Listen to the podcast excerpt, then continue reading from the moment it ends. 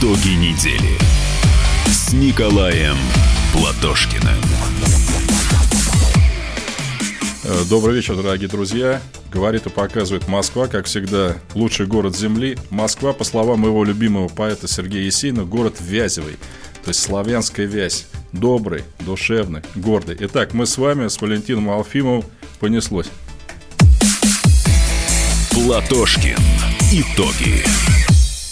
Здрасте, здрасте, дорогие друзья. Э, я Валентин Алфимов, как вы уже поняли, Николай Николаевич. Наконец с нами. Мы рады вас видеть но, в нашей Но ненадолго. Студии. Я отсюда улетаю на Урал. Запланирована встреча в Нижнем Тагиле, в Свердловске, Миасе, Челябинске до, 8, э, до 11 февраля.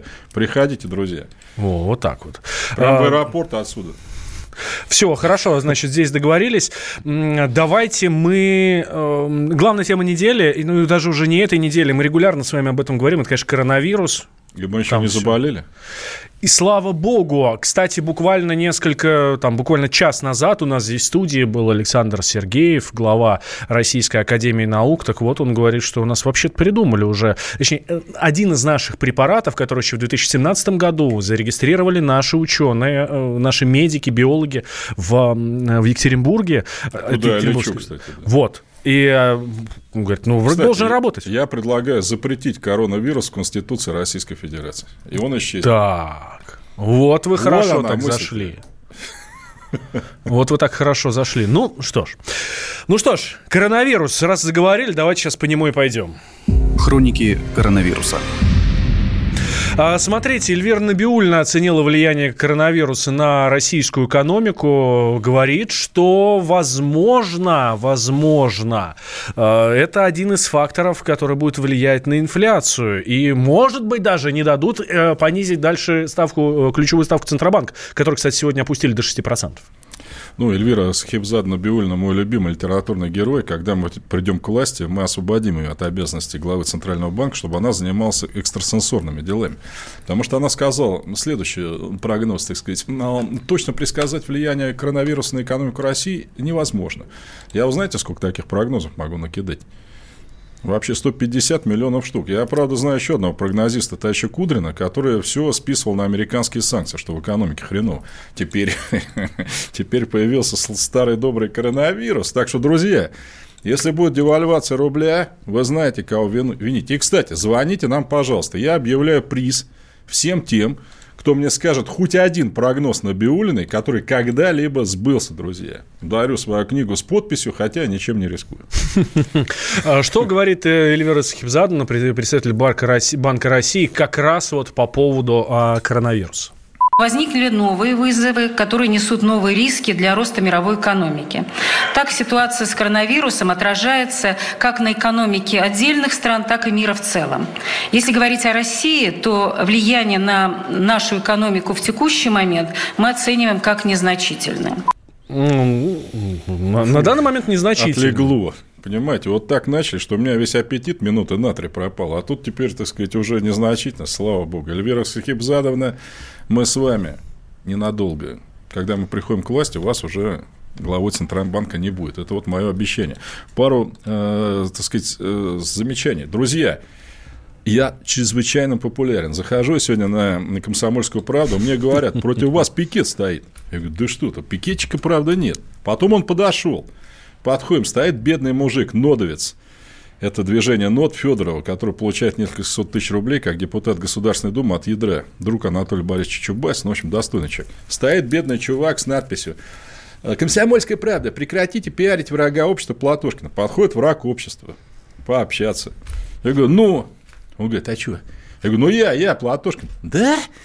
Поэтому, друзья, у меня огромная просьба к нодовцам. Во-первых, показывать мою фотографию не только в пиджаке, но и в куртке, потому что похож человек меня без в куртке уже не узнает, как вот помните, не может быть. Я, говорит, свою невесту могу узнать, но только если она будет в пальто и в шапочке. И дальше. Федоров. В Москве сейчас холодно, минус 9, ветерок. А у вас этот бедный бот там парится за какие-то копейки. Ну, накиньте ему чайку там, подвезите и все. Так что, друзья, боты, подходите.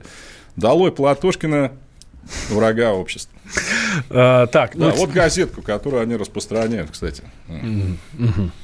Ну, там, насколько я понимаю, про вас ни слова. Это просто и э, газета. В следующий раз газетку, пожалуйста, на туалетной бумаге делайте, чтобы можно было использовать по назначению.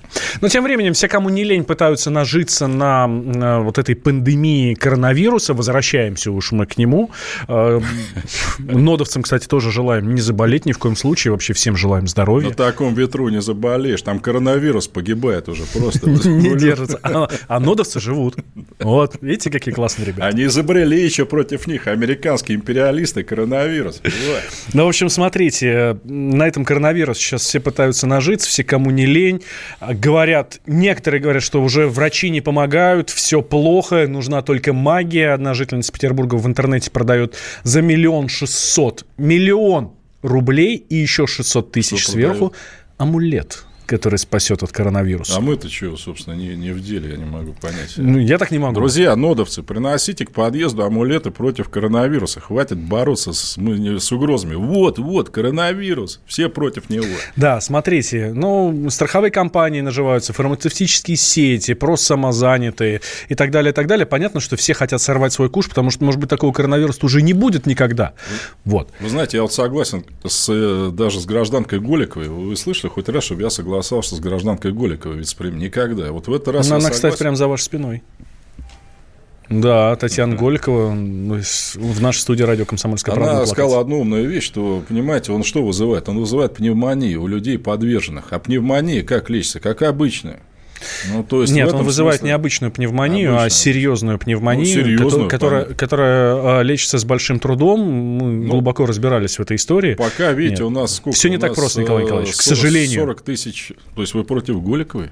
Ну, нет, я не ну, против Голикова, потому что она, она все правильно говорит по поводу пневмонии. Это дело бросьте. Она действительно все, она все правильно говорит. Кстати, а то пикетчики будут стоять против вас. Ну, ну что вы, что вы. Нет, я абсолютно согласен с э, Татьяной Голиковой.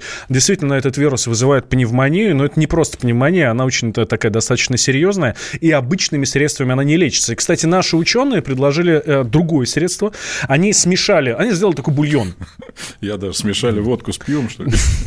Это не ученые, это народные методы, которые, кстати, работают, может быть, даже не хуже. Вот. А наши ученые, медики э, создали такой бульон, в который добав... ну, в нем несколько антибиотиков, которые используются при, в, при пневмонии, и добавили туда еще условно щепотку, ну уж простите, что я так своими словами рассказываю, э, щепотку препарата, который, э, который используется для профилактики ВИЧ.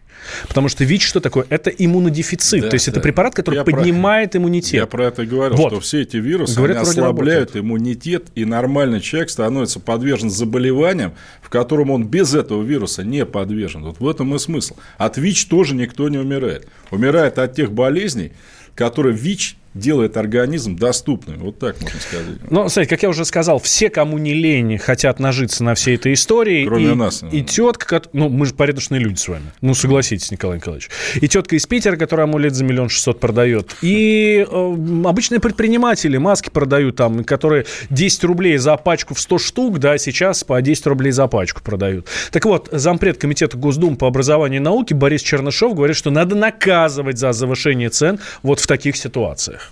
Это большая проблема для регионов. У нас закончилась региональная неделя у депутатов. И в каждом регионе мы видим э, рост цены на препараты, которые спасают от гриппа, простуды. В среднем где-то на 15-20%. Мы видим, что на пресловутые маски цены выросли в 6 раз таблетки, которые стоили 300 рублей, в аптеке уже можно найти 400-500 рублей.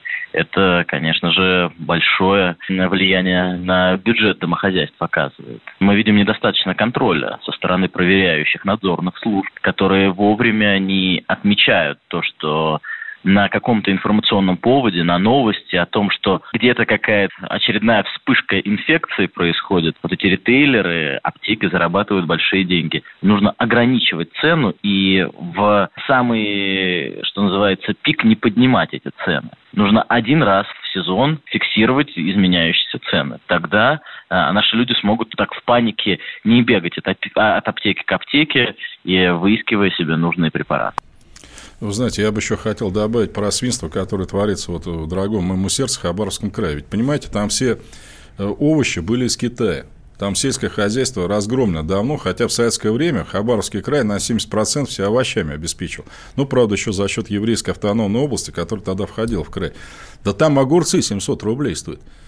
Понимаете, вот ладно маски. И, кстати, вот депутат тут рассуждает, а что, у нас закон есть, по которому правительство может вводить ценовые ограничения. Может, уже сейчас. Нет, это в Конституции, конечно, тоже можно записать, но это прямо уже сейчас есть.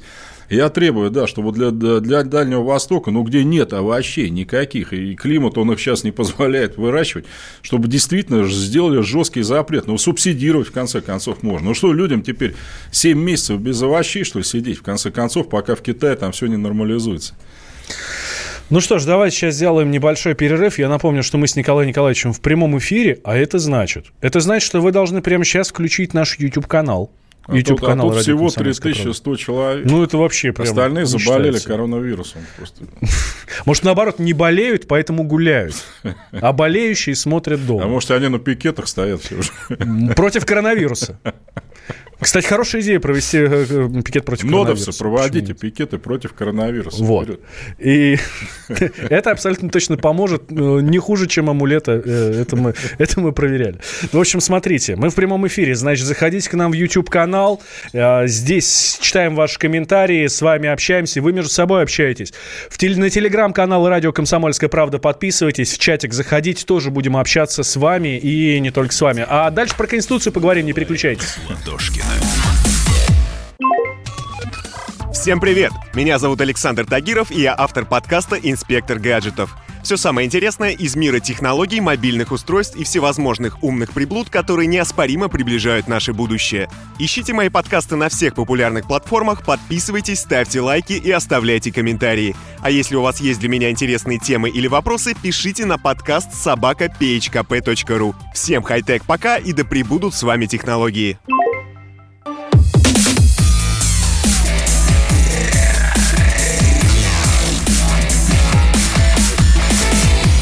Итоги недели с Николаем Платошкиным. А, добрый день, дорогие друзья. Спасибо, что вы с нами. Нас уже в Ютьюбе 3377. Я, я не верю своим глазам. Ноль, по-моему, пропущен просто. Вы что, там спите, что ли? Но, тем не менее, мы сейчас про Конституцию. Помните Диму Семицветова из кинофильма Эльдара Рязанова «Берегись автомобиля»? Этот человек замахнулся на самое дорогое, что у нас есть на Конституцию. На Вильяма товарищ Шекспира, никто да. не отменял. А, смотрите, поправка Конституцию нам грозят, да, и... Что? Грозят.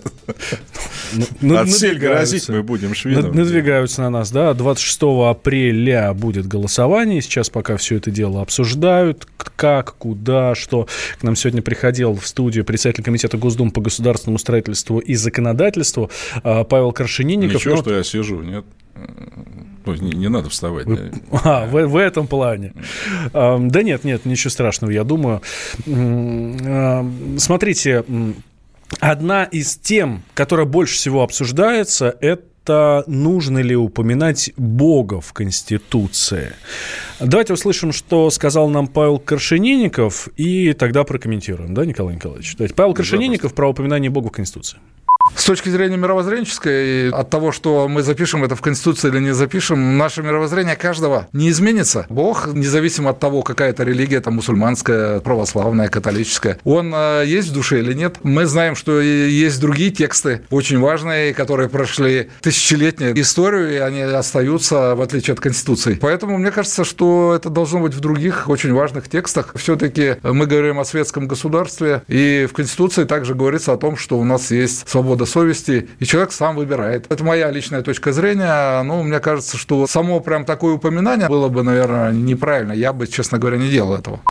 Это Павел Крашенинников, председатель Комитета Госдумы по государственному строительству и законодательству. Был он на сегодня в, сегодня в гостях в, в эфире. Полную версию интервью с Павлом Владимировичем слушайте сегодня в 8 вечера по московскому времени. Ваше мнение, Николай Николаевич, нужно ли закреплять понятие Бога в Конституции? Вы кого спрашиваете, Валентин? Вот тут кто-то ВК МУК МВ пишет Баран Платошка. Вы что, Барана спрашиваете? Ну, что ну, а может по этому вопросу сказать? Ну, а, вы понимаете, сегодня какой-то странный вечер. Я согласился с Голиковым, я не знаю, как я после этого буду жить дальше. Теперь я согласен с Ядровцем э, Крашенинниковым. Конечно, Бог не должен быть в Конституции по целому ряду моментов. Первое – это незаконно. Россия светское государство. Что такое светское? Церковь отделена от государства. Mm-hmm. Это означает, что государство не вмешивается в дела церквей, всех там, христианских. Мы не предписываем, сколько свечи где должно стоять, там, какое одеяние у священнослужителя, но и наоборот. Да? Церковь, она в дела государства не вмешивается, что означает, что все государственные символы, как то Конституция, гимн, флаг, все государственные церемонии, они должны быть светские, то есть не религиозные. Это юридическая аргументация. Ну и, наконец, самое главное, кто-то правильно тут Крашенинников сказал, Бог-то он в душе. Я что-то не понимаю, если в Конституции зафиксировать, человек больше верить, что ли, в Бога будет? А если его в федеральном налоговом кодексе еще написать, тогда еще как бы вера, что ли, возникнет. Человек верит не потому, что это где-то написано, а потому что он в это верит. И, кстати, вот Иисуса Христа самого, судя по Евангелию, фарисеи и книжники, его главные враги, они, значит, его за что критиковали? Они говорят, вот ты типа какой-то там проповедник, ученый, а где твой храм, где твое здание? Вот у каждого есть там здание, а у тебя почему нет? Ну, это я, конечно, так э, немножко э, попроще рассказывал. То знаете, что ответил? Где стою я, там и есть храм мой. То есть нормальному, настоящему верующему для общения с Богом ни Конституция, ни федеральный закон не нужен. А для чего это делается? А я вам скажу. Есть сильное опасение у властей, что поправки президента не пройдут. Угу. Такие прогнозы дает Федеральная э, служба охраны, которая у нас почему-то занимается изучением общественного мнения. И я не знаю, какая связь, но тем не менее.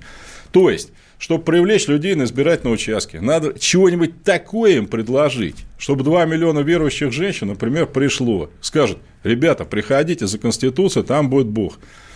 Я это все проходил на своем вероятном противнике, на Соединенных Штатах Америки. Они в 2004 году хотели переизбрать Буша, но не получалось. Он был прям вот совсем по всем опросам никуда. Они знаете, что сделали? Они совместили президентские выборы с массой референдумов в Южных Штатах, где вот обычно за Буша, но не хотели. Например, вы против американского флага? Такой вопрос. Вы за аборты? Вы против теории Дарвина? Я, я не шучу, это вот было все. Соответственно, подождите, подождите, Николай Николаевич, там, всег, там всегда в един день голосования не только выборы президента, но и всякая остальная Нет. муть. Да, Когда Трампа да, выбирали, да, я знаю, да, там да. в северных штатах, ну, в Мэйне, например, да, да. я знаю, там э, за легалайз э, голосовали. Совершенно верно. Но это было именно в этих южных штатах. Угу. И причем вопросы какие, например, вот вы против американского флага? Ну, какой дурак придет и скажет, я против.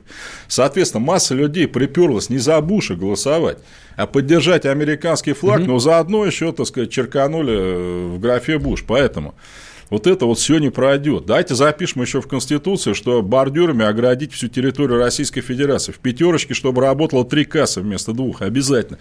И чтобы алкоголь членам Единой России продавали со скидкой по предъявлению партбилета. Ну, я не знаю, но все можно записать в Конституцию. Хорош дурака валять.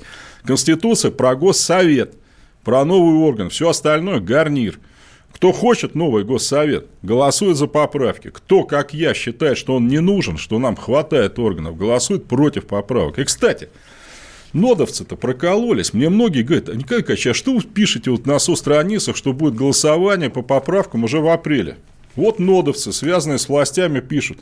Общероссийское голосование весной 2020 года.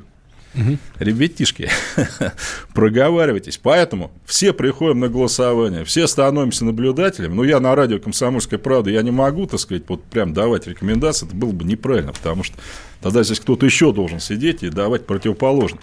Но всем прийти, всем проголосовать. Это важно. Не сами поправки, а результат голосования. Какой будет наша страна уже в этом году? Хорошо. Еще одна тема, которую мы с вами уже обсуждали. Э, это двойное гражданство. Двойное гражданство для депутатов и там всех остальных. Э, давайте услышим, что говорит у нас, э, что говорил у нас в эфире председатель комитета Госдумы по госстроительству и законодательству, и что немаловажно, не просто депутаты и там председатель комитета да, Думского, а сопредседатель рабочей группы по подготовке поправок в Конституцию. То есть он, он один из этих 75 Павел Крашенинников. Лучше да? бы Синбаева то... позвали бы. Она, она, она там и так есть. Шестом позвали бы. Так сюда. она там и А, с, с удовольствием, всегда готовы. И Роднину на коньках.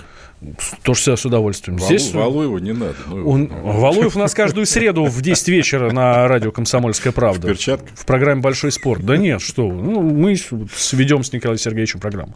Ну вот. Нужно ли запретить двойное гражданство? Павел Крашенинников отвечает. Я не проверял, есть двойное гражданство, нет двойного гражданства у депутатов, и тем более у членов рабочей группы. Но это э, вещь, которая, ну, на мой взгляд, нужна. Понравится, не понравится кому-то. Знаете, мы вот в регионы приезжали, и там граждане говорят, давайте и в регионах тоже так сделаем. В законодательных органах субъектов федерации и в представительных органах мэрии, вот в частности в Екатеринбурге я был, говорят, давайте мы и здесь сделать. Это надо ее делать и для прокуроров, это надо делать и для дипломатов, это и так далее, и так далее. У нас вот сейчас общая норма будет, потом эта общая норма будет переходить в специальное отраслевое законодательство, которое посвящено статусу, допустим, судей. Это все будет, конечно, там отражено. Это Павел Крашенинников, сопредседатель рабочей группы по подготовке поправок к Конституцию. Ну, он что-то дикий человек. Я его сейчас похвалил. Я как дипломат ему могу сказать вот этому товарищу, который у нас закон разрабатывает, что он в дипломатической службе России, алло, гражданин Крашенинников, да, у него не допускается двойное гражданство. Мало того, он там не допускается даже, ну, если оно было когда-то, вы вообще закон свой знаете, гражданин Крашенинников, прежде чем вы их править собрались. И то, что двойное гражданство должно быть запрещено для всех госслужащих. А он говорит, я не знаю, есть ли двойное гражданство у людей, которые Конституцию разрабатывают по запрету двойного гражданства. Ну, что за детсет-то? Ну, узнай. Это ж просто. Это ж человек, я же это знаю, берется заявление. Я такой-то, такой-то, настоящим заявляю, что у меня никакого двойного гражданства больше нет, предупрежден об уголовной ответственности за дачу ложных показаний. Так он может сказать все, что угодно. Нет, об уголовной ответственности за дачу ложных показаний. Ведь, понимаете, я когда поступал... Это, значит, надо в суде его спрашивать, а не просто, как Нет, мы с вами разговариваем. Он, он спросил, после этого мы выясняем, что оно есть, и сажаем его. Все. Нет, если ты пишешь, что оно есть, ну да, до свидания. Сдавай там депутатский мандат и занимайся еще чем-нибудь. Прыжками шестом, прыжками шестом на коньках прыжками шестом на боксерском ринге, прыжками шестом на коньках на боксерском ринге, ну и так далее. Там двойное гражданство не нужно абсолютно. Ну, что дурака-то валяет? Вот, вот законы надо принимать. Да сейчас принимайте против двойного гражданства. Сейчас кто мешает? У Крашенинникова и его партии две трети голосов в Государственной Думе. Они могут Конституцию прямо сейчас поменять. И, кстати, гражданин Крашенинник, а чего вы нас вот не спросили в 2018 году про пенсионную реформу? Вот народ просил референдума, народ просил голосования, собрали 3 миллиона подписей за три недели, я тоже расписывался, в Государственную Думу привезли. Вы сразу это там в мусорное ведро выкинули? Или, так сказать, оно у вас лежит там где-нибудь еще в загашнике? То есть, этот вопрос не важен, да? Обойдемся без мнения граждан. А вот вопрос там, не знаю, вот Затулин пишет, давайте русских упомянем в Конституции. Давайте, давайте упомянем вообще всех. Ну, я не знаю, Эвенков тоже надо обязательно упомянуть, Чукчи там и прочее. Ну, хоть дурака-то валять, в конце концов. Конституция о Госсовете, поправки, все. Вот, кстати, Александр Семеряк пишет, что Платошкин – кремлянский проект. Абсолютно верно. Нодовцы тоже так считают, только, к сожалению, не знают меня в лицо. Вы им фотографию покажите, ладно? Пишет нам слушатель, э, я буду голосовать за Платошкина. Абсолютно а, правильно. Да, только, товарищ слушатель, 26 апреля Платошкина не будет в бюллетене. А там кто, будет, а кто знает? Там будет... Нет, а я считаю, что Платошкина надо записать в Конституцию. Там... Ну, ну, ну а кстати, что? да, ну, как вариант, как вариант.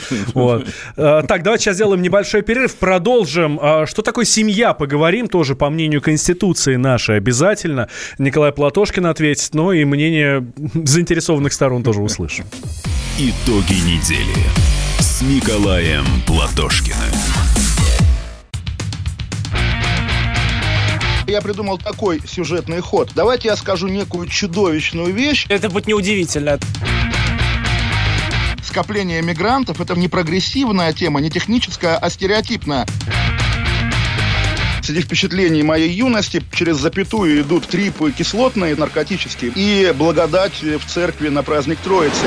Мы не знаем, есть ли у Мишустина под его пиджаком погоны, потому что если человек в конце 80-х торговал компьютерами, я думаю, к нему подошел какой-нибудь тогдашний товарищ майор, подполковник Путин, и сказал...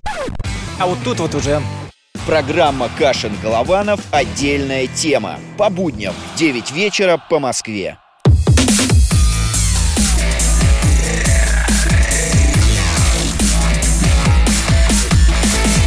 Итоги недели Николаем Платошкиным. Добрый вечер, друзья. У нас э, в YouTube уже больше пяти тысяч. Огромное спасибо ботам, которые очень сильно повышают явку. Вот мне, например, предлагает какой-то Карабас-Барабас тусоваться с Симонян. Я, честно говоря, даже не знаю, то он, а она вот э, с кем тусуется. Вот дальше интересно. Хватит, э, подозрительно ваши отношения со Скобеевым. Ну, с Ольгой Владимировной не виделись с октября. Ольга Владимировна, я знаю, что вы любите меня. Я в этом абсолютно не сомневаюсь, что вам запретили меня приглашать, но, в общем, все будет хорошо, не волнуйтесь. Ну, э, кто тут еще? Э, сколько шайб забили? Наверное, Валентин, это вам. э, О, не знаю, я... в- Не, вы мне кончайте тут вот этот дурака валять. Честно, колитесь, сколько забили шайб. Помните, как, ты рука, ты зачем усы сбрил, дурик? У кого? Так что нас любят, да. Платошкин супер, он зрит в корень. Вот это вот правильно, это вот саперы читает. Пишут точнее. А, так, еще по изменениям в Конституцию. Петр Ой, Толстой. Извини, буквально Да. слово. Ребят, вы многие пишете про Тайган. Мы обязательно эту тему с Валентином Да, затронем, да, мы следим за ней. Петр Толстой предложил прописать в Конституции э, понятие брака. Что брак – это союз между мужчиной и э, женщиной. Хорошее дело, браком Да. не назовут. Да, Оксана Пушкина с ним по этому поводу поспорила. Ну, да, сейчас услышим Петр Толстой как раз вот про семью в Конституции. Полезно иметь в Конституции норму, которая бы закрепляла, что брак – это отношение между мужчиной и женщиной. Дело в том, что семейный кодекс – это закон. Закон – норма, которая может пересматриваться в любой момент при наличии там, большинства в парламенте. Конституционные нормы гораздо более сложны в изменении, являются базовыми для общества. Мне кажется, что наличие такой базовой нормы в будущем убережет Россию от необходимости исполнения тех решений, которые нам наши европейские партнеры пытаются навязать через разные международные организации, в частности, через решение Европейского суда по правам человека. Это мнение Петра Толстого, Толстого вице-спикера Госдумы, в совсем недавнем прошлом журналиста и телеведущего. Вот это вот и странно, что он в недавнем прошлом журналист. Я для гражданина Толстого, не для Льва Николаевича, а вот для этого специально говорю, что еще в Конституции 1977 года, советской 1977 года, было написано, что брак – это союз между мужчиной и женщиной. Чего же вы нафиг отменили тогда, друзья? Все это было давным-давно. Но я Не, ну ладно, он ну, не Толстой же отменял. Э, Лев Николаевич. э, Нет, ну я и говорю, что он об этом так говорит, давайте. Да это было всегда. Вот что они ее из этой Конституции вынесли. Ну, я не знаю, может быть, как раз хотели. Кстати, на выборах в Айове, о которых мы побе- поговорим, победил первый кандидат президента США демократов, гей, публичный, который сочетался в прошлом году или в позапрошлом э, законным браком с одним чувачком. Насколько я знаю, Айова – это штат фермеров. Ну, фермеры не знали об этом, видимо, а так бы наваляли бы. Ну, я имею в виду, что, конечно, на мой взгляд, да, брак – это союз мужчины и женщины, это всегда в советское время было. И... Ну, давайте, раз мы все туда со- собрались писать, если кто-то этого еще не знал, что брак – это союз между мужчиной и женщиной, давайте напишем. Так, а сопредседатель рабочей группы по подготовке поправок в Конституцию Павел Крашенинников а, объяснил у нас здесь в эфире радио «Комсомольская правда», почему нельзя закреплять понятие семьи как союза мужчины и женщины.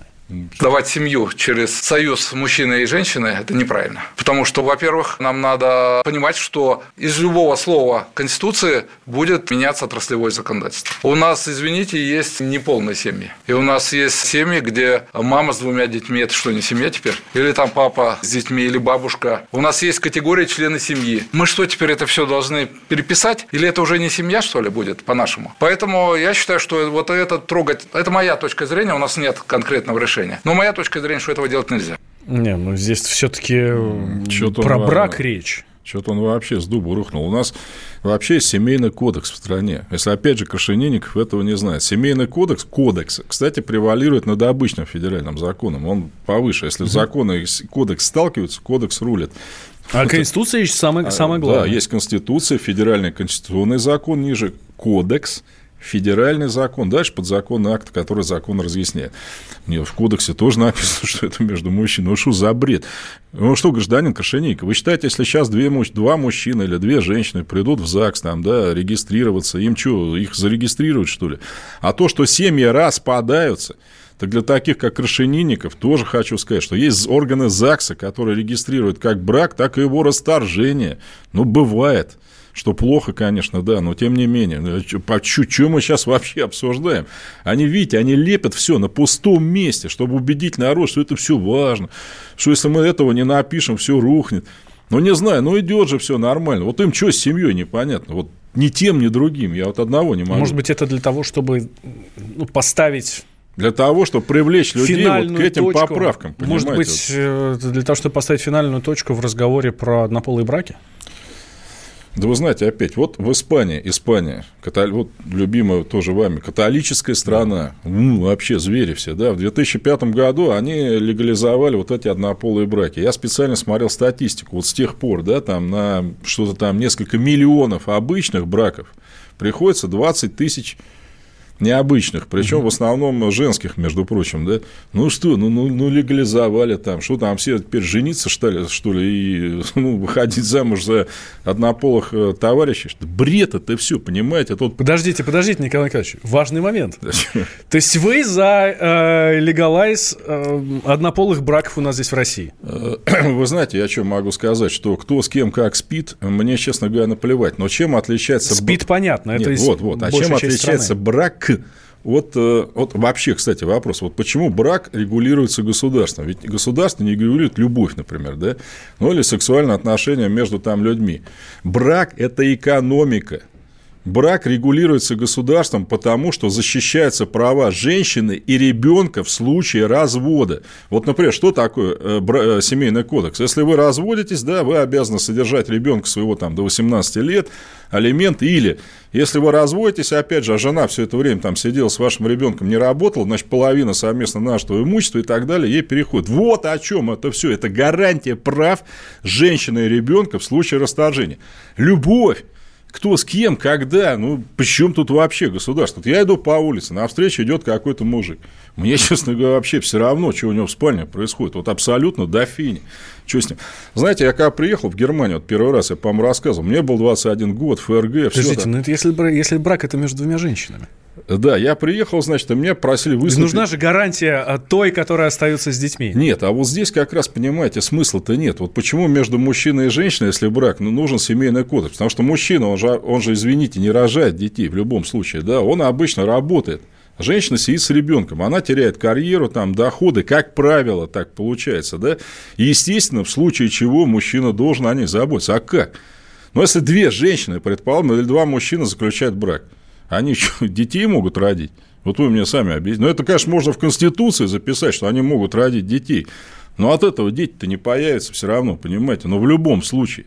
Поэтому то, что мы эту чепуху, так вот, я не досказал. Я готовился к выступлению перед студентами Боннского университета, там ракеты считал, там все. Я прихожу, знаете, они меня что, в 87 году спрашивают первый раз, а почему в СССР э, запрещено мужеложество? Я встал в тупик. Знаете почему? Я даже не знал, во-первых, этого слова. Во-вторых, я не знал даже, запрещено оно у нас или нет в Советском Союзе. Они мне уголовный кодекс показывают.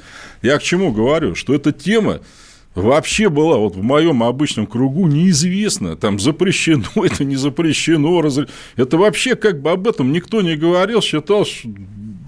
А тут они мне в лоб. Вот для нас это главный вопрос. И дядя Коля тогда, совсем молодой, встал в тупик, потому что я даже не подозревал, что у нас вообще такие какие-то законы существуют. Потому что этого в жизни не было. Никогда. Не, ну сейчас, сейчас от этого мы никуда уйти не можем. Это со всех сторон прет, и надо либо защищаться, либо пропустить. Ну, смотрите, и здесь, Валентин, если... я от вас так и не услышал. Если, мы если на... два мужика хотят расписаться, им надо дать возможность Нет, потому, расписаться. Потому что еще роспись регистрация государством – это для защиты прав детей и тех членов семьи, у которых нет доходов. Но если два мужика встречаются или две женщины, мы что их с вами запретим, написав-то в Конституции, что ли? Надо ввести такую работу в обществе, понимаете, чтобы семья была на первом месте. У нас болтовни хватает. А вы знаете, что у нас из трех браков два распадается? Вот над чем надо думать. Правильно он говорит про неполные семьи, этот Крашенинников. Ну, обычно это мать с ребенком. А почему они неполные-то? Вот дайте разберемся, почему где-то вот в большинстве стран больше все-таки полных семей. У нас, знаете, сколько? Из, по-моему, 16 миллионов семей 7 миллионов у нас неполных. Да, вот, ну, обычно мать с ребенком или с двумя. Вот в чем надо разобраться. А в чем дело?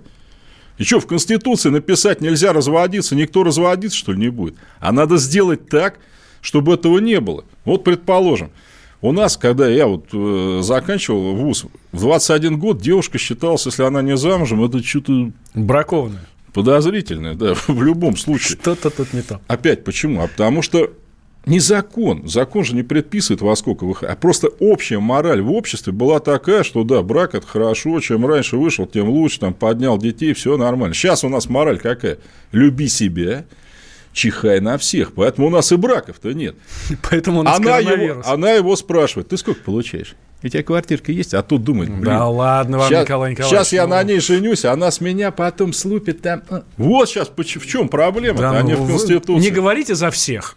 Но браки распадаются, Распадаются. много. Они раньше распадались. Нет, статистика была другой А между прочим, у нас здесь с вами сидел э, демограф.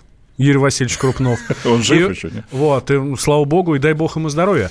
Вот, и по его, да, по его данным, статистика разводов в конце 70-х была не хуже, чем сейчас. Но он у, Точнее, нас, не лучше. он у нас рыцарь синусоида. Не, ну подожди, Я ну- просто в отличие от него жил в то время, Ну, наверное, он, ну, не знаю. Так он тоже жил. Но цифры есть цифры. Я, цифры по я данным женился, ЗАГСа мне был, сейчас и тогда. я женился, мне был 21 год, это было нормально. Итоги недели с Николаем Платошкиным. 27 сентября 2019 года.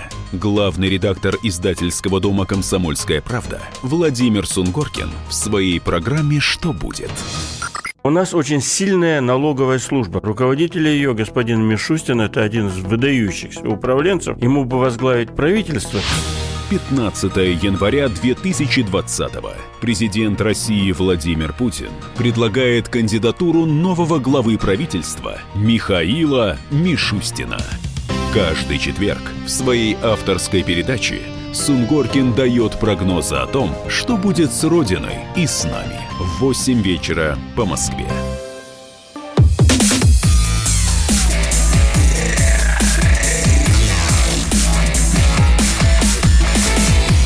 Итоги недели с Николаем Платошкиным. Добрый вечер, друзья. У нас уже больше 6 тысяч в Ютьюбе. Вот свежак появился. Какой-то EW пишет Платошкин, агент БНН. У меня огромная просьба. Вы просто, так сказать, расшифруйте. БНД, наверное, имел в виду германская разведка. Но БНН вот думал, думал, не знаю. Так, что тут у нас? Что-то ведущий занервничал. Да не, нормально.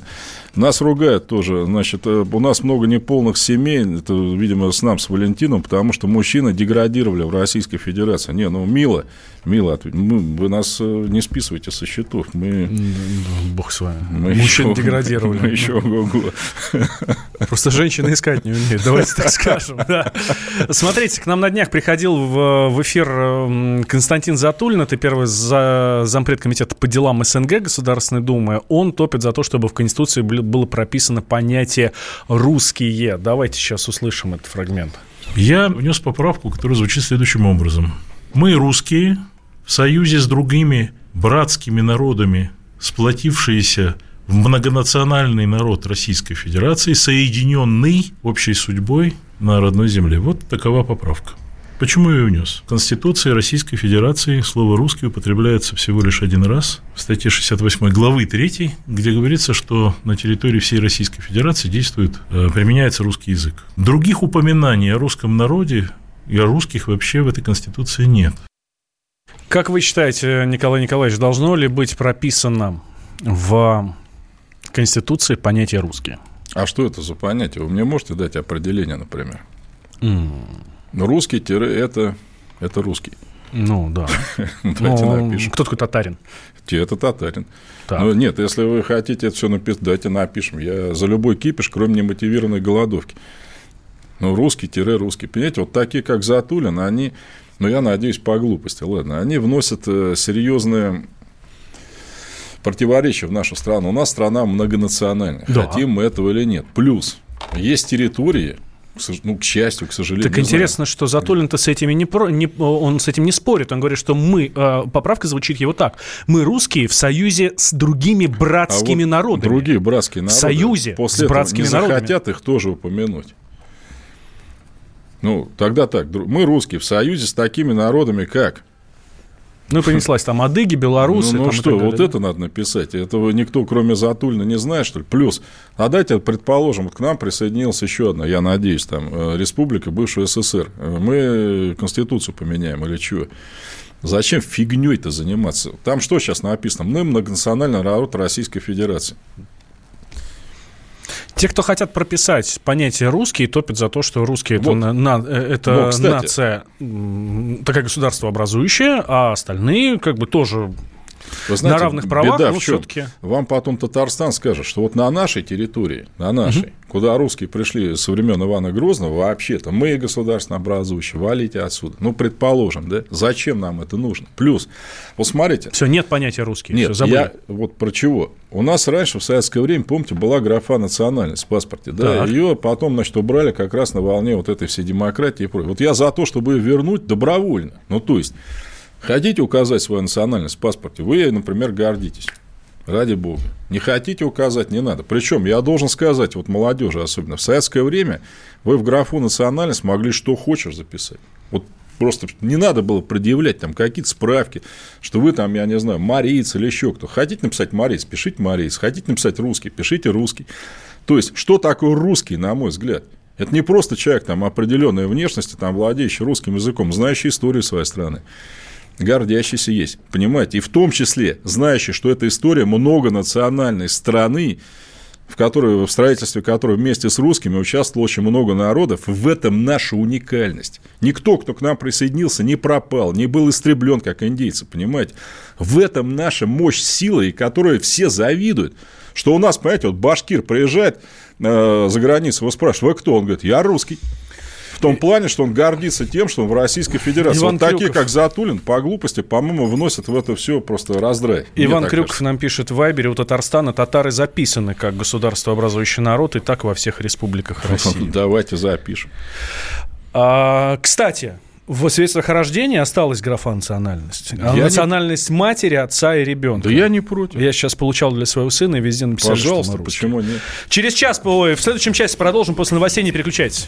С Николаем Платошкиным. Банковский сектор. Частные инвестиции. Потребительская корзина. Личные деньги.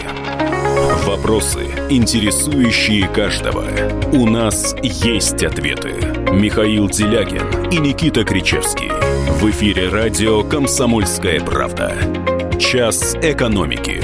По будням в 5 вечера.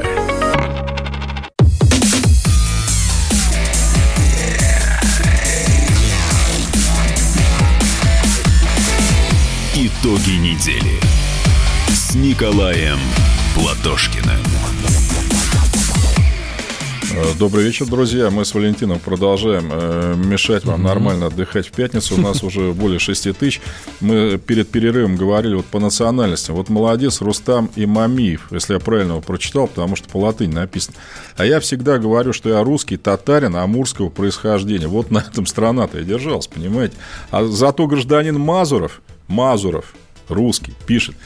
Долой, долой. СССР, где русский был изгой. Мазуров, если вы русский, может, вы русский язык выучите сначала. Что позорите здесь в Ютьюбе вообще нашу страну?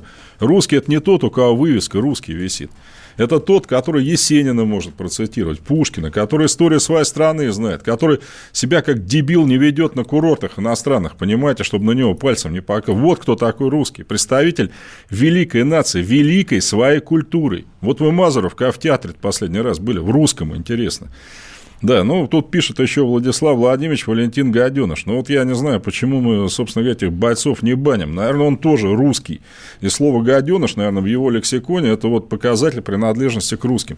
Друзья, А там гаденыш через «о» написано? Может да от нет, слова «god». Написал правильно, Англи- даже через. «ё», но это его, по-моему, более русским не делается. Друзья, мы вам говорили, обещали про Тайган. Итак, знаете, мы вот обмякли с Валентином в прошлый раз, потому что Зубков, глава э, парка Тайгам, встретился с Аксеновым, главой Крыма. Все, все, обо всем договорились. Мы обмякли. Тут, значит, он приезжает на суд, Зубков, его там арестовывают, меняя подписку о невыезде на арест на два месяца. То есть Зубков не был на одном из заседаний суда. Это правильно. Но он где был? Он что, скрывал? Он был в Минэкономразвития России, где в Москве, к сожалению, оно находится, не в Крыму, но так получилось, где встречался с крымскими чиновниками, они его туда позвали, чтобы регулировать проблемы его парка. Я вот судью Белогорского не понимаю. Смотрите, гражданка судья. Обычно человека когда арестовывают? Если он представляет угрозу обществу, первое. Если второе, он может скрыться от следствия. Ну, он что, в Москве, что ли, скрывался, в Минэкономразвитии? Ну, что, фигней-то заниматься? Вот зачем его... Аксенов, надо сказать, молодец, написал поручительство, да, что отпустите Зубкова, я, Аксенов, гарантирую... Глава, глава Крыма. Глава Крыма, что он никуда не денет. Не, нифига. 11 февраля должны вот раз на заседании рассматривать протесты защиты по мере пресечения что я сделал конкретно? Значит, ну, мы попросили опять юридическую службу КПРФ подключиться, но я лично вчера пытался направить э, правоохранительные органы письмо, как общественный защитник, через адвоката, просьба, чтобы мне разрешили встретиться с Зубковым. Письмо не приняли. Сказали, нет времени, примем в понедельник. Так вот, друзья. 10 числа. Да, в понедельник вы у меня это письмо примете. как только вы примете, ну, я с Урала вернусь 11 вот я вылетаю в Крым чтобы вы это знали. Мы вам вот этой фигней заниматься не дадим. Сначала парк сам закрыли для посетителей, теперь убрали человека, который является вот душой. Ну, у вас вообще там совесть-то есть. Ну, вам что, не жалко животных, что ли, совсем? Ну, куда он денется, Зубков? Ну, вам что, поручительство Аксенова, главы Крыма, это пофигу, что ли? Вы подставили этого человека, который только что на экране говорил, все нормально, старик, в случае чего мне звони, вот каждый раз нам разберемся. Да, да, все, надо решение выполнять. Ну, что же вы делаете-то, а? Это что, вот очередной раз, типа, ты что, подумал, что ты себя что-то представляешь, что ли? Да мы тебя сейчас законтрапупим. Вот смотрите, бросайте заниматься этой фигней. Зубков по судам ходит. Если он попал в Минэкономразвитие, но это не подпольная, не антисоветская организация. Она вполне себе нормальная. Итак, мы туда приедем не одни. И если вот это вот безобразие прекращаться не будет, мы будем э, проводить массовые разрешенные законы, акции протеста против этого беспредела. Это вот по Тайгану. А, так, э, давайте... Кстати, а, Валентин, у вас ребенок родился? Недавно. Да, 20 января. А, ну что, тогда вот я присоединяюсь ко всем поздравлениям. Тут их много. Вот это, кстати, лучше. Это Варвара Юлина вас поздравляет. Там, ну, еще масса людей в WhatsApp. Вот, Владислав Владимирович, может, он и гаденыш, конечно. Но, видите, есть и нормальные русские, которые пишут нормальные вещи, за которым другим русским не стыдно. Так, э, давайте отправимся в Соединенные Штаты, там много всего интересного. Тем более я агент Госдепа, судя да, по... Да, да, да, да, да, да, вот, да. И, или БНД. БНН какой-то. БНН. Я, я не знаю, что такое. Ну, в общем, смотрите, там очень интересная, значит, такая ситуация разворачивается. Дональд Трамп вышел на трибуну для оглашения президентского послания и сделал вид, что не заметил протянутой для него э, руки Нэнси Пелоси. Это спикер и фактически лидер демократи... Э, демократической партии в Нижней Палате Конгресса. А затем на заключительных словах послания за спиной у Трампа Пелоси mm. медленно, картинно так разрывает текст президентской красивые речи. Ну, в общем, красота, э, да и только. У нас прямо сейчас на связи Самсон Челадемит, специалист по управлению репутацией в интернете. Самсон, здравствуйте. Добрый вечер. Слушайте, а что вот это вот за показательные жесты такие, вроде порванной речи, такие картинные, э, истеричные, я бы даже сказал? Ну, как не, ну, не похоже смотрите, на политику. Вы же, ну, вы же в курсе конфликта, да? Она же была одним из главных обвинителей, когда пытались mm. Трампу начать процедуру импичмента. И этот жест, ну, тут нужно сделать две сноски. Первое, да, а, она женщина, она показала свою национальность, человек, президент, Женщина. ее политический враг. Он же первым... Это национальность. Не, я, честно говоря, думал, что ну, на этой должности уж простят меня феминистки, но здесь все-таки должна быть не женщина, да. а специалист. Да. Стоп, стоп, стоп, но он же первым Политик. дал повод, он не протянул ей руку когда Ой. она протянула руку ему перед его выступлением. Так, Хорошо, ну, эмоциональность ну, показала Нэнси Пелоси. Правильно? Да, да, да, да, безусловно, безусловно. А, а он не протянул руку, а она, собственно, порвала речь. Да, и да. даже прокомментировал это так, что э, он разорвал своим посланием правду, а я разорвала его послание в ответ. Ух. Ну, на самом деле, конечно, с точки зрения э, репутации, это выглядит очень проигрышно, да, и даже то, что она женщина, по национальности. Эмоциональность как бы могло бы ее чем-то оправдать, но это выглядит очень слабо. То есть э, человек... То есть в политике нет понятия женщины, да? Там все мужики с яйцами. Вот и когда оппонент политический Трампа так себя ведет, это лишний раз доказывает, показывает его слабую позицию. Спасибо большое. Самсон Шаладеми был с нами на связи, специалист по управлению репутацией в интернете. Николай Николаевич, ваше мнение да, по поводу всей этой истории? Ну, понимаете, сейчас провалился импичмент в отношении Трампа, о чем мы с вами говорили. Сенат Соединенных Штатов Америки, получив из Палаты представителей из Нижней обвинительное заключение, подписанное вот этой вот гражданкой Пелоси, отверг его. Ну, на что Трамп и заявил, что все, охота за ведьмами закончилась, достали вы меня уже все, давайте заниматься реальным делом. Ну, а то, что Пелоси рвет э, за его спиной официальные документы, вы знаете, это мне напоминает Бендера, помните, э, этот самый, как он в шахматном клубе четырех угу. коней там вот собрал так шахматы, знаете. Поэтому, мне кажется, Пелоси должна была эти вот э, обрывки собрать, подойти к Трампу, еще так ему вот по лицу. В лицо, по роже прям. Ух.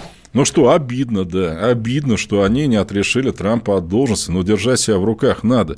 Вот, кстати, еще Валерий Макс с русской фамилией пишет, э, в 45-м русские победили, Макс, а в 90-х проиграли. Я знаете, что Максу хочу сказать? Макс, а вы помните тех людей, которые водрузили знамя победы над Рейстагом? Они все русские были? Нет, там, по-моему, были Егоров и Кантари. И еще, товарищ Макс, хочу сказать не умаляя никаких национальностей. Больше всего героев Советского Союза в годы Великой Отечественной войны вот в пересчете на душу населения было среди осетин – между прочим. Не зря Моздок, где остановили немцев на Кавказе, например, сейчас у нас город воинской славы. Вот не вносить в эту фигню. Победил советский народ в 1945 году. И именно потому, что планы Гитлера поссорить русских с украинцами, грузин с армянами, азербайджанцев с казахами, они эти планы-то провалились. Чего вы сейчас вот фигней занимаетесь? Вам что, лавры фюрера покоя, что ли, не дают? Дайте вот этих на этих натравим. Вот это вот против этого настроим. Да сила наша именно в этом и состоит, понимаете, что один за всех и все за одного. И не надо здесь ковыряться вообще грязными руками вот в этом нашем многонациональном единстве. Я понимаю, что большинство это делают по дурости. Но дурость не оправдывает преступлений. Ну и для Александра Вячеславовича, Николай Николаевич, передайте, пожалуйста, привет в Ярославле. Это, если это, конечно, прямой эфир, с удовольствием передаю. Тут, кстати, приветов очень много, друзья. Просто сыпется вот это все у меня на экране. Вы извините, я иногда просто вот чисто физически эти приветы не успеваю передать. Из Казахстана, с Урала, с Владивостока, с Хабаровска. Огромное вам всем спасибо. Вам всем тоже привет. А, хорошо, давайте вернемся в Соединенные Штаты. После а вот этой физически. Всей... Ну, Многие, кстати, не против этого. Вот. Что вы мне показываете, газету Нодовскую? Я сейчас как раз, если возвращаться к вот этой истории с Дональдом Трампом, Нэнси Пелоси, там сейчас в самом разгаре предвыборная кампания. Уже в этом году осенью будут выборы президента страны. Трамп идет на второй срок. У него сейчас очень серьезные конкуренты. У него, кстати, да, вот мы с вами говорили уже про выборы в Айове.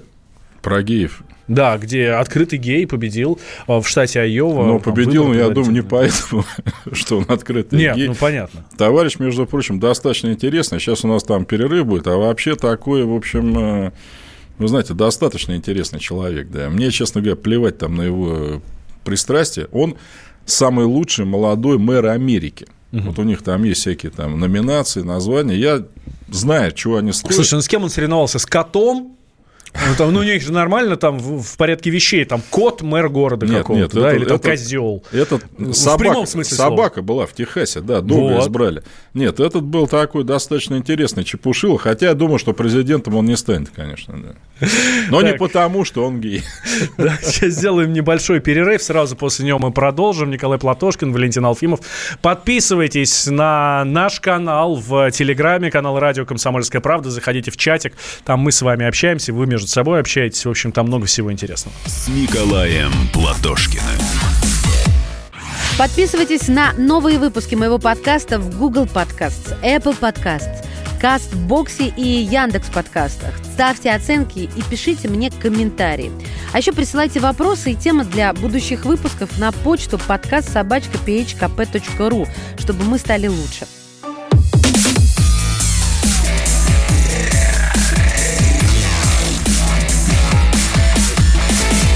Итоги недели с Николаем Платошкиным. Возвращаемся в прямой эфир. Э, добрый вечер, друзья. Нас уже больше 7 тысяч. Мы должны сделать 8 штук сегодня, а лучше всего 9. Мы поговорим, кстати, между прочим, после Соединенных Штатов про Колчака. Исполняется 100 А про лет Россию и Турцию. И про Россию с Турцией, и про Колчака. Сто лет назад его э, расстреляли по приговору э, трибунала так называемого полицентра. А я, кстати, еще насчет золотого запаса хотел бы там пообщаться, Колчаковского, куда он делся и так далее. Но э, вот Мурманску передать привет, Мордовии. Николай Николаевич, когда к Семину придете? Семин, э, вы знаете, кто такой Валентин Семин? Блогер. Блогер. Блогера 5-500 раз приглашали на дебаты, в том числе, ну, я не знаю, там другие, не хочу пиарить или как, или можно. Аврора, например, приглашал. И там. Он очень занят, друзья, к сожалению, не хочет идти на дебаты. Навального мы звали, Грудинина мы звали, кого мы еще не звали -то? Короче, Мы что всех зовем, мы да, всем рады. да, с этим вопросом вообще завязать мы зовем всех. Э, Значит, телефон мы вам диктуем. Ну, кто знает, сам может позвонить на комсомольскую правду. и 8 заявиться на дебаты. 800 200 ровно 9702. Звоните, Семины, все, так сказать, пожалуйста, дадим слово. Э, Смотрите, Россия и Турция после нескольких лет дружбы снова находятся на пороге холодной войны. Ну, вроде той, что да, была там в 15-16 годах. А почему? Потому что совершенно разные у нас позиции. Ну, у нас, в смысле, у государства Российской Федерации, у Турецкой Республики, Исламской Республики. Вот. Э, Что делать с сирийской оппозицией в Идлибе? Это северо-запад Сирии. Собственно, турки туда сводят, вводят войска, там ввели тут больше 20 танков уже. То есть там прям очень серьезная группировка у них. Но наши там, понятно, на их мимими, собственно, вообще обеспечивают безопасность э, всея Сирии, чего только можно. Ваше мнение, что происходит, чем это все дело может закончиться и почему вдруг опять с Эрдоганом у нас ну, все не так гладко, как хотелось бы? Вы знаете, вот если вы меня спросите, то вы найдите хоть раз за последние два года, я хорошего сказал про Эрдогана. Мгм. Я с самого начала говорил, что я вообще не понимаю смысла ну, кидаться к нему в объятия, если он постоянно нас везде кидает. Мало того, вы же знаете, Валентин, к сожалению, подтверждена гибель наших военнослужащих в начале э, января в Да, Идлибе. да. Идлиб – это зона ответственности Турции, официально записано так, с сентября 2019 года, когда турки э, сказали, не трогайте Идлиб, мы там все сами этих бандитов зачистим. Оттуда постоянно атаки беспилотников идут на нашу базу. Нет, мы там улыбаемся. Кстати, знаете, кого убили-то? Между прочим, спецназовцев, которые должны были обеспечивать встречу нашу, так сказать, и турок. Ну, же вообще обалдели. И самое главное, мы тут когда-то вот турецкий поток обсуждали, который Путин торжественно открыл, там все. Турция сократила резко закупки российского газа. Недавно Эрдоган заявил, что Крым, понятное дело, украинский, но это ладно. Вы знаете, что меня еще бесит в Эрдогане? Он требует, значит, защиты прав угнетенного крымско-татарского народа. Вот, господин Эрдоган, не ваше собачье дело. Крымско-татарский народ – это составная часть многонационального народа Российской Федерации. Крымско-татарский язык – один из трех государственных языков в Крыму, помимо русского и украинского. Это не ваше дело. Вас выкинули, турок, с Крыма в 1774 году. До свидания. Это территория Российской Федерации. И не вам вообще ее обсуждать. С нами на связи политический обозреватель э, информационного агентства Федеральное агентство новостей, э, наш коллега, журналист Аббас Джума. А, Аббас, здравствуй. Здравствуйте. А, Аббас, а действительно все настолько плохо между Россией и Турцией вот на как раз вот на, на этом пятачке в Сирии? А, а скажите, вообще, когда между Россией и Турцией было хорошо? Вот молодец, мужик. А вот, а вот э, в Сирии все вообще еще хуже, чем когда бы... Правильно. Не, подожди, ну ладно тебе поток. э, Нет, он правильно говорит, да. Ну, мы... понимаете, давайте, давайте а, мухи отдельно, котлеты отдельно. Да, у нас есть взаимовыгодные экономические проекты, а, есть э, туризм, и в этом плане, кстати, Турция намного более зависима, потому что российский турист может выбрать альтернативный, альтернативное направление. Для Турции российский турист очень важен. Э, да, есть экономика, есть помидоры пресловутые и так далее. А есть политика, политический интерес, национальные интересы. И они у нас ну, ну, ну, никак не сходятся. Ну, вот, ну, ну не параллельно. Они постоянно пересекаются, сталкиваются лбами. И Сирия – это тот участок, я об этом говорю не первый год, где рано или поздно полыхнет между Россией и Турцией. Я надеюсь, конечно же, не э, прямо, да, между Россией и Турцией, но как минимум между нашими прокси, и это уже происходит, происходит не первый месяц, даже не первый год, а с недавних пор и вовсе между сирийской армией и турецкой армией вспыхнули бои, а сирийскую армию, как вы знаете, курирует Россия. Это неизбежно, потому что, ну, просто разные интересы и разные силы мы поддерживаем. Мы там по, по, по разные стороны баррикад. Так что тут все, в принципе, понятно. Э, играем в гляделки, и скоро, я так подозреваю, будет момент истины, потому что до Идлиба, э, до города непосредственно, остается меньше пяти километров, там, ну, меньше шести, 5-6 километров. Имеется в виду, сирийская армия наступает, да? Сирийская армия наступает, конечно, в рамках операции «Идлибский рассвет», mm-hmm. и там есть турки, и, и как они поступят, это большой вопрос. Дрогнет Турция, дрогнет ли Эрдоган, да, или он э, совершит нечто ужасное, о чем он постоянно нам намекает, да даже не намекает, а говорит прямо, мол, я вам отвечу. Ну, посмотрим, как он нам ответит. От этого зависит будущее и, и того, и тех же самых помидоров, и того же самого туризма, Акую, турецкого потока и так далее и тому подобное. Акую – это атомная электростанция. Да. да. Аббас, а твой прогноз э, какой? А вы знаете, я очень не люблю делать прогнозы. Я вообще человек религиозный и считаю, что будущее не в наших руках, не в людских. Но мне все-таки кажется, что Эрдоган не настолько выживший из ума, чтобы э, совершать провокации в отношении России, российской армии и так далее. Скорее всего, это будут удары против сирийской армии, безусловно. А параллельно с этим будет дипломатическая риторика а типа мы, мол, не против России, но мы защищаем свои интересы. Что, что происходит и сегодня? Возможно такая ситуация, что Эрдоган с Путиным договорились о чем-то и действуют... Да, они сто раз уже договорились, просто турки ничего не, не выполняют, понимаете? Вот, а может быть, они договариваться. А может, они выполняют как раз договоренности? Нет, они постоянно договариваются. Вот, кстати, да. про, про, про, туре, про турецкие эксперты, они постоянно, они вот радуются, мол, смотрите, как часто встречаются наши лидеры, да? А я им говорю, ну вы что, дураки, что ли? Вы думаете, если бы все было хорошо, они ну, так зачем встречаться тогда, да? Да, они бы два-три раза встретились, да и разошлись бы. А то, что они постоянно там ежемесячно что-то перетирают, это значит, что они могут найти общий язык. Они могут они найти общий язык, потому что Турция систематически не выполняет данные э, миру обещания. Ведь тут никаких секретов нет. А, Эрдоган публично говорит, я обязуюсь сделать это, это и это. Ну, в частности, и не делает. Демилитаризировать зону, которая вверена ему, да, mm-hmm. Идлиб, на границе. И не делает, а да, потом да. Не, не только не делает, там террористов становится больше, они... Абсолютно э, верно, они, да. они еще и качественнее, там, если раньше это были разрозненные группировки... Они их учат, вооружают, да, да, да. Конечно, конечно, и все, и уже есть документальное подтверждение. Вчера был взят город Саракев, и в предместьях Саракева нашли схроны, там и э, медикаменты зарубежные, это Саудовская Аравия, Турция и Кувейт, это и американское оружие, и турецкое оружие и так далее. Все, все документально подтверждено. Да. А вы знаете, вот про угрозы Эрдогана в наш адрес анекдот такой есть. Э, мужик рассказывает, я вчера хулигана встретил, ну что, да как развернулся, да как побежал. Так что не надо его особо слушать, этого Эрдогана. С ним надо пожестче. Просто, понимаете, мне плохо, когда у нас помидоры руководят внешней политикой. Вот американцев слушали. Американцы что говорят? У нас рыночная экономика, но ни в коем случае не рыночная внешняя политика. Но не будут уважать человека, который ради помидоров готов на это или на это и на это. Я уже говорил.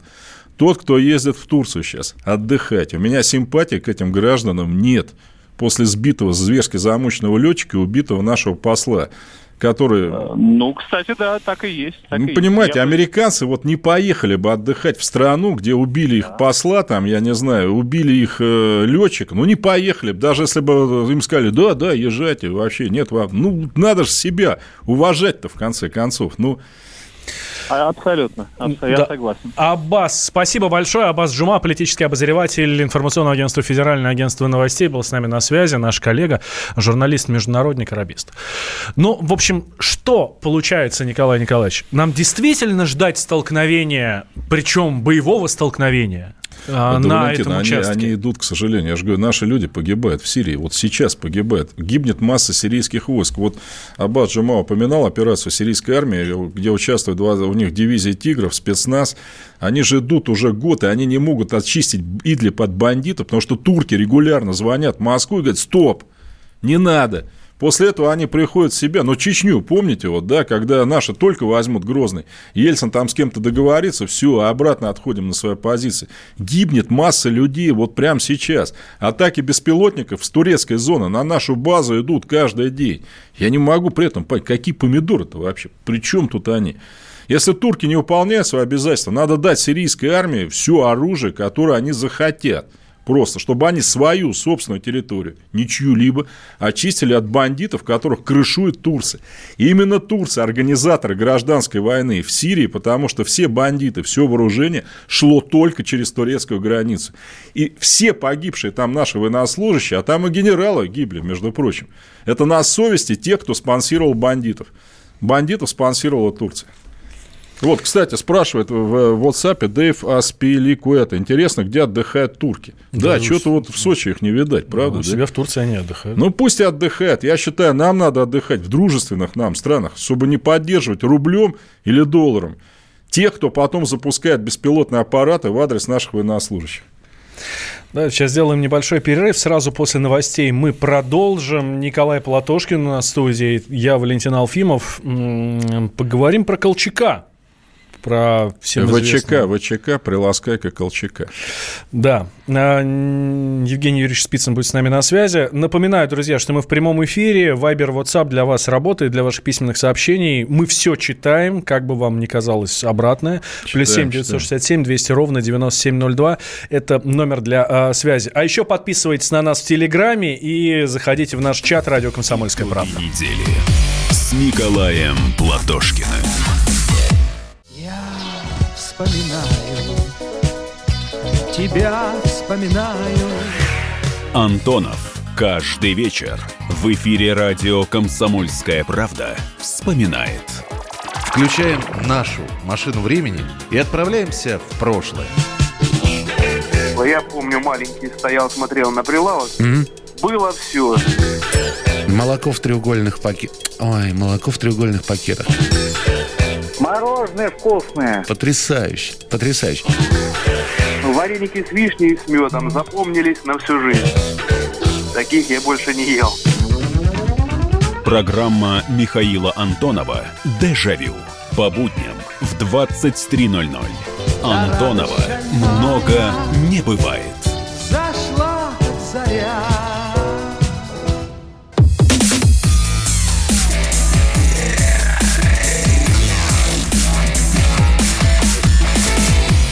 Итоги недели с Николаем Платошкиным. Э, добрый вечер, дорогие друзья. Сейчас мы будем судить, рядить адмирала Колчака. Нас с вами в Ютьюбе 7674. 8 штук мы уже брали сегодня. Надо крепко там угнездиться и привести, прийти к 9. Полярное мнение высказывается по адмиралу Колчаку. Почему мы обсуждаем его, я уже говорил, сто лет тому назад он был казнен по приговору так называемого политцентра. Это была эсеровская организация, поднявшая восстание в Иркутске. Э, полярное мнение. Я прошу сразу прощения, я не успел фамилии ваши, друзья, зафиксировать. Просто быстро очень все. Одни говорят, э, Колчак герой, Другие, что он вор и бандит. Я считаю, что он вор и бандит, абсолютно попытаюсь это доказать. И сразу, как относиться к фильму «Адмирал»? Все ли там правдиво? Там э, абсолютно ничего не продливо, так, правдиво, так же, как в фильме недавно «Союз спасения». Вообще, для человека с советским образованием, для историка, это все фильмы позорные какие-то. Просто у меня вот другого слова нет. Сейчас Евгений Юрьевич Спиц у нас там будет. Да, да, да, да. Юрьевич, Евгений Юрьевич, здрасте. Привет, как, твое, как ты вообще здоровье, это все нормально? У него спина болела. Сейчас все хорошо? Ну, спасибо, получше, да. Ну, давай. Жги. Давайте про Колчака, роль его в истории. И действительно ли все было так, как нам преподносят ну, в кино? Ну, то, что спрашивают об этом слушателя. А, ну, вы слушайте, то, что касается фильма «Колчак», это, конечно... «Адмирал», «Адмирал» он называется, да. «Адмирал», да. А, это, конечно, лубок постсоветский, а, который, в общем-то, не имеет никакого отношения к истории. Там же в основном стержнем является его личное отношение с мадам Тимиревой. А то, что касается э, Колчака как э, деятеля исторического и деятеля политического, то здесь те оценки, которые давались советской научной учебной литературе, куда ближе к истине, чем, чем то, что нам пишут и говорят сегодня. Дело в том, что действительно Колчак был потомственным офицером, Действительно, у него были заслуги и в освоении севера, а, у него были заслуги и а, в научном а, изучении севера. Он был участником и русско-японской войны, и Первой мировой войны, командовал минной дивизии на Балтийском флоте. Затем в 16 году стал командующим Черноморским флотом, разрабатывал, кстати, знаменитую Босфорскую операцию, которая так и не состоялась. Но ведь Колчак mm. э, вошел в историю России прежде всего как э, верховный правитель России, как один из лидеров белого движения, каратель, который пролил реки крови э, русского народа, да и не только русского. Причем главным образом речь шла о гибели э, тысяч э, и десятков, сотен тысяч крестьян и рабочих э, Сибири, Урала, Дальнего Востока. Поэтому его расстрел, э, вот столетие которого отмечается в эти дни, он стал логическим завершением его политической карьеры и его противостояния с основной массой нашего народа.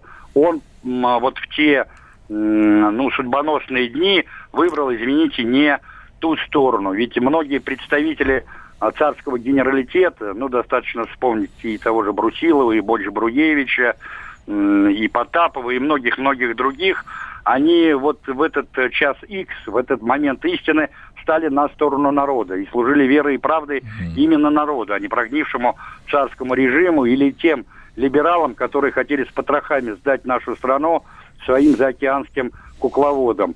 А по сути дела расписаться в уничтожении России, а, в ее а, расколе на десятки а, малых полуколоний, государств, которые стали бы сырьевым придатком западного мира. Вот и все. Ну, подождите, Колчак... Э, Козел. О, Нет, Колчак, знаете, я хочу... Дайте факты. Колчак вор. То есть э, армии директории был захвачен золотой запас Российской империи в Казани, вы знаете, да? Так, Они провели да. его освидетельствование. Там, значит, было на 635 миллионов рублей. Но я сразу, друзья, скажу, это золотые рубли, это не нынешние, да? Это когда корова 10 рублей стоил. Значит, когда, как Колчак попал в руки Красной Армии-то? Его вывозили вот чехи, дали. его вывозили чехи да, в эшелоне да, вместе с золотым запасом. Вывозили куда, простите? За границу, За какую границу в Иркутске взяли? Да, правильно, из Иркутска во Владивосток. В Иркутске произошло восстание эсеров, которые сказали, внимание, нет, дайте мне сказать, значит, поезд пропускаем при условии сдачи Колчака и золотого запаса. Чехи сдали Колчака и золотой запас и отправились куда отправились, в Владивосток.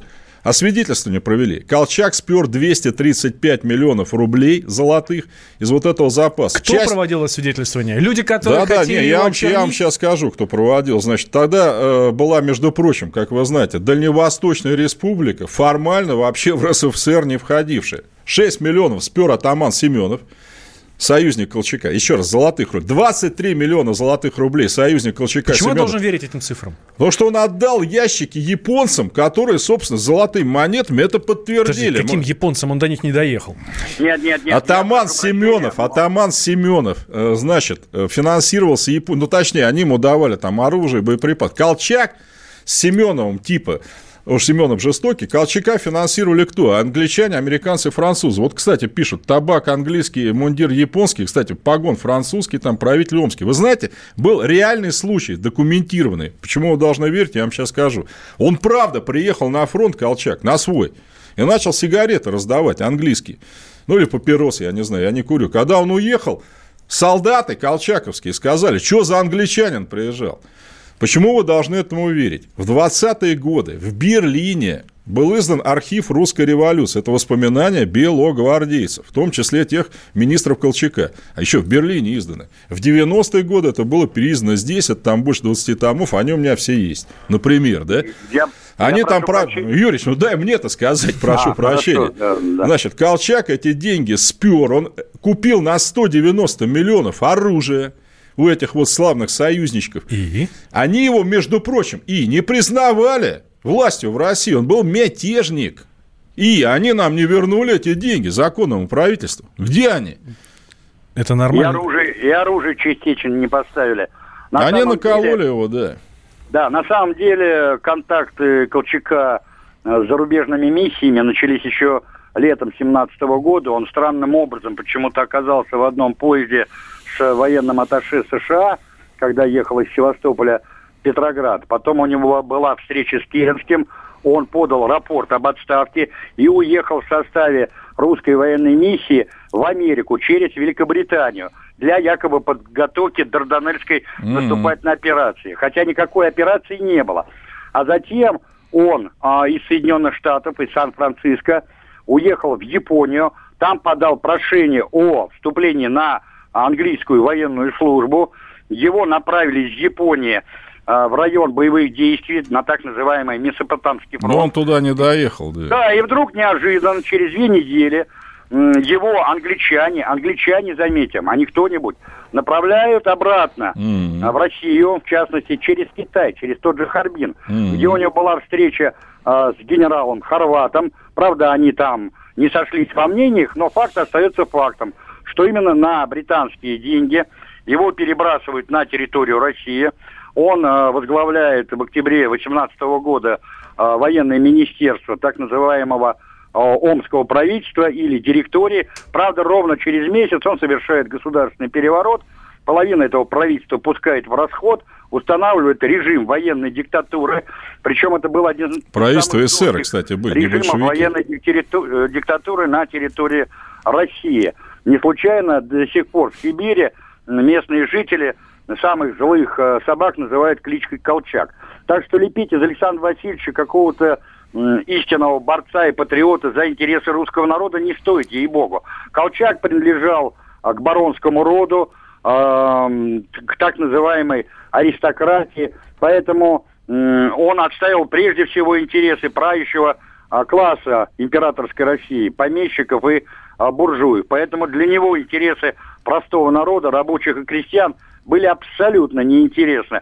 Поэтому, когда говорят, что он с оружием в руках якобы защищал целостность России, у меня сразу возникает вопрос, а почему он это делал на деньги, м, значит, французов, англичан, а, американцев А на какие японцев? деньги он должен был это делать, если у него своих денег не было? Нет, простите. Вот смотрите. А что же это? Э, У вас логика очень замечательная. Ленин на- на чьи деньги приехал в денег, Россию? На значит, свои. ты должен брать деньги у кого-то Я со могу стороны, объяснить, то на чьи продаваться, что ли?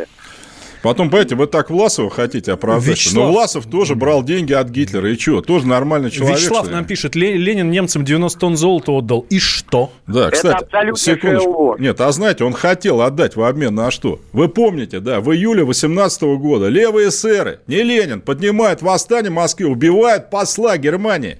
Немцы говорят, вводим войска в Москву. У нас никого нет, у нас нет армии пока. Они заставляют Ленина ввести батальон немецкий в Москву. Ленин говорит, нет, ни в коем случае, мы не вводим.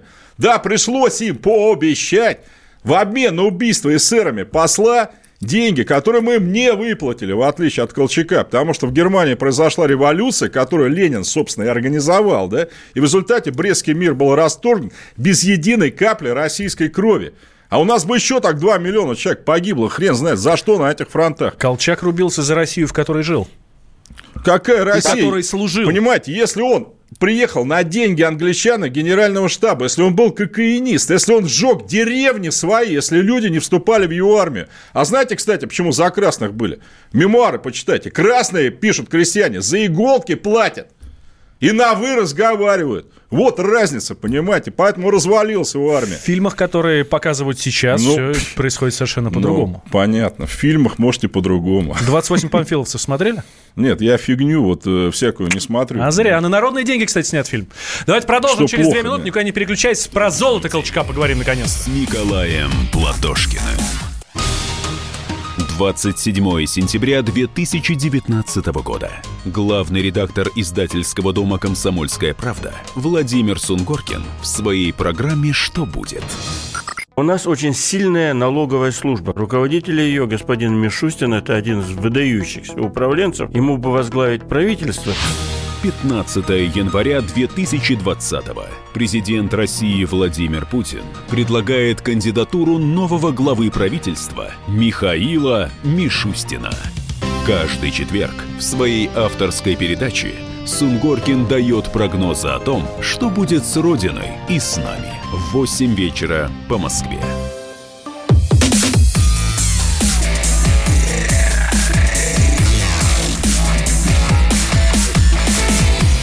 Итоги недели с Николаем Платошкиным.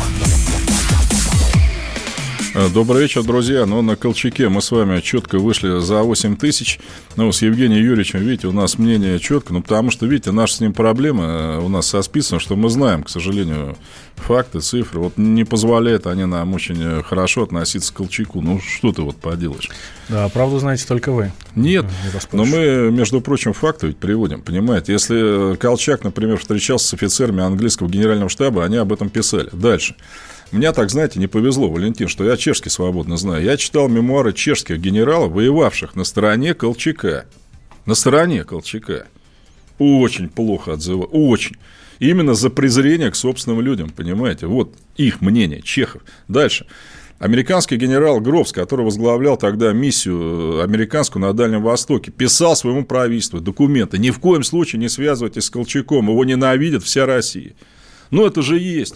Это ж тогда были документы секретные. Он же писал своему правительству. Например. Слушайте, это, очень интересно слушать, как а, американский генерал пис... да. писал за всю Россию. Ну, Нет, но это Николай было Николаевич. его мнение. Американское. Я ну, говорю, не мнение, мнение большевиков. А сейчас, сейчас напишут, не слушайте Платошкина, его ненавидит да. вся Россия. Ради ну, бога. Смотрите, вот американский Колчак, генерал Колчак, когда произвел военный переворот, это демократично, конечно, он из, против эсеров произвел, но их посадил в тюрьму. Большевики mm-hmm. подняли восстание 23 декабря 18 их освободили, эсеров. Восстание было подавно, и все эти бывшие министры расстреляны Колчаком. Он деревни сжег, понимаете, за то, что люди не записывались в его армию. Вы мне можете, кстати, назвать, Валентин, секундочку, О. случай, когда красные сожгли хоть одну деревню за то, что мужики отказались идти в Красную армию? Назовите. Ну, Николай ну, Николаевич. вот, вот Николай Николаевич. Я вам и за белых то же самое не отвечу. Нет, так а что... за белых полно. Ну, понятно. Полно. Николай, вы же тут, ну, за красных Хорошо, Здесь все понятно. Против адмирала Колчака, там, я не знаю, командующего хрен знает чем Простите, вообще. а кто отбирал хлеб? У кого? У крестьян. Сейчас я вам объясню. В ноябре 1900... В 20-х годах. Ну, можно сказать, нет? Давайте. В ноябре 16 -го года Давайте. царь Николай II подписывает указ о продразверстке.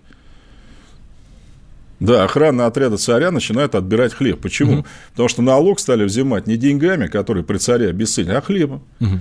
Большевики это сохранили во время войны, потому что денежного обращения не было в стране. Ну, не было денег. Ну, Киренками вот этими взимать, что ли? Которые, помните, рисовали на одной стороне, там, да, да, вот правильно, вы улыбаетесь.